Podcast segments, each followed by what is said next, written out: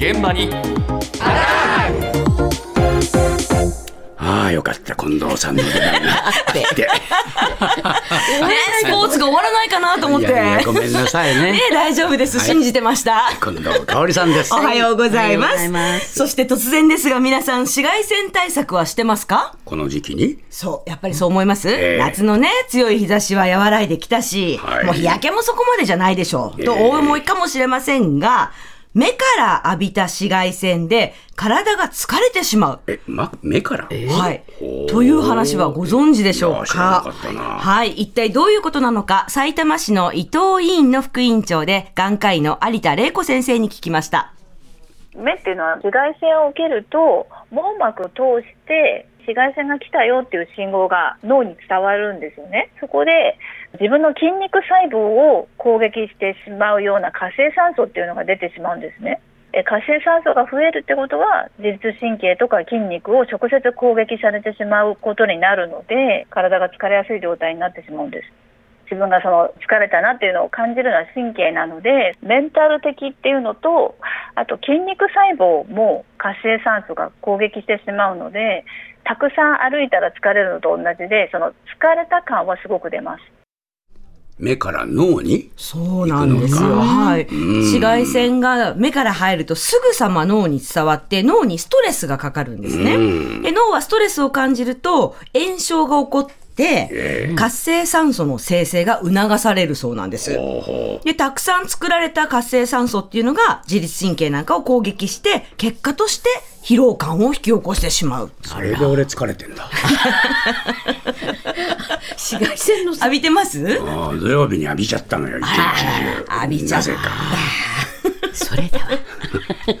そう、でもね、きっとあの、お聞きの方も、目から浴びた紫外線によって脳が反応して、肌が日焼けしてしまうっていう話はもしかしたら聞いたことがあるかなと思うんですけれども、疲労感にもつながっちゃう。そうかはい。だけどじゃあ、なんでそんなに目で浴びた紫外線が疲労感に直接つながるのか、再び有田先生のお話です。網膜はあの脳の一部なんですね。そこの脳の一部のところに紫外線が到達することで、あ、自分は紫外線を今受けてるっていうのはすぐに電気信号が伝わってしまうので、もう目自体がもう脳の一部っていうか、なので無防備にならないようにちゃんとまぶたとまつげがあって涙角膜水晶体っていうのがあってそこで一応一番奥の網膜っていう脳みそを守るバリアはいろいろあるんです。あるはあるんだけど紫外線に関しては目に見えないですし痛いとか熱いとかそういうものじゃないのでまばたきしたりまつげで守ったりとかそういう反射が起きないので紫外線はすごくその目や脳にストレスを与えて体も疲れさせてしまうっていうことを知識として知っていていただくってことがすごく大事です。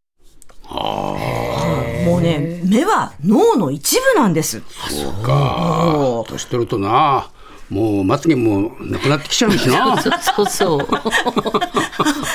バーしてるのに。うんカバーするもんがなくなっちゃうからないや危ない危ない。目を守ることは脳を守ることなんですよ。で、目は表面に涙があって、角膜があって水晶体。それで一番奥に網膜っていうあの画像を映すあのカメラのフィルムみたいなところがありますが、その網膜はもう脳の一部なんですよ。だから手や足で浴びる紫外線との違いっていうと、いわば直接脳に紫外線を浴びてしまうことに等しい。はい。で、もちろん、目の健康にも紫外線って良くなくて、ドライアイになったりとか、白内障になったりとか、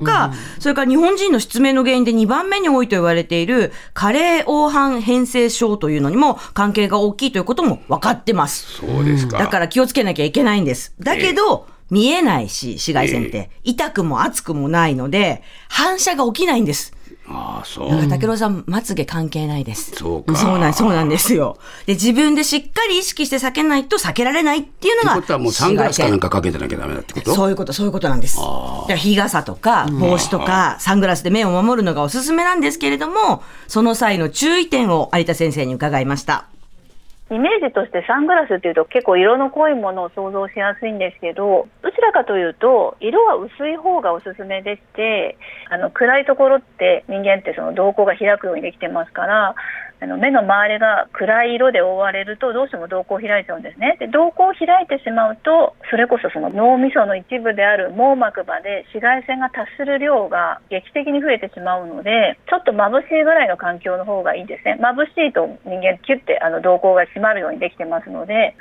あと紫外線の量は5月とか10月っていうのはまだまだ油断してはいけないところなのに油断してしまうというのと、一年中紫外線あるので、曇りの日も、もちろん雨の日もあるんですけど、なので、あの、これからでも遅くないので、ぜひあの、毎日外にいるときは、意識的に紫外線から自分を守るようにしていただいた方がいいです。ねえ毎日サングラスはちょっとなと思ったんですけど、ええ透明のレンズの方がいいそうなんですよ。えええで、その代わり、なるべく UV カット率が100%に近いものをぜひかけてもらいたい。でええで、紫外線対策してる人としてない人だと、先ほどのお話じゃないですけど、フルマラソンでも疲れ方がまるで違うって言われているので、なるほど。やっぱり紫外線カットするっていうのは日常の疲れにもものすごくいいということでした。ですね。今年、夏すごかったじゃないですか、日差し。そうですだからその時に浴びた紫外線の名残が、今の疲れにもしかして繋がってますって先生に聞いてみたんですけど、ええこれはあの科学的根拠はないですけれども、可能性は十分にあり得ると。なるほどいうことで、秋はね、体も気持ちも結構油断しやすい時期なそうなんですよ。うんもええうほっとしちゃって。そうだねだからやっぱり今日からの予防でね、だいぶ変わってくるっていうことなんでね、始めた方がいいかなと思いましたよね。そうですね。うんいやー目からね、使われるとは、初めて知りました。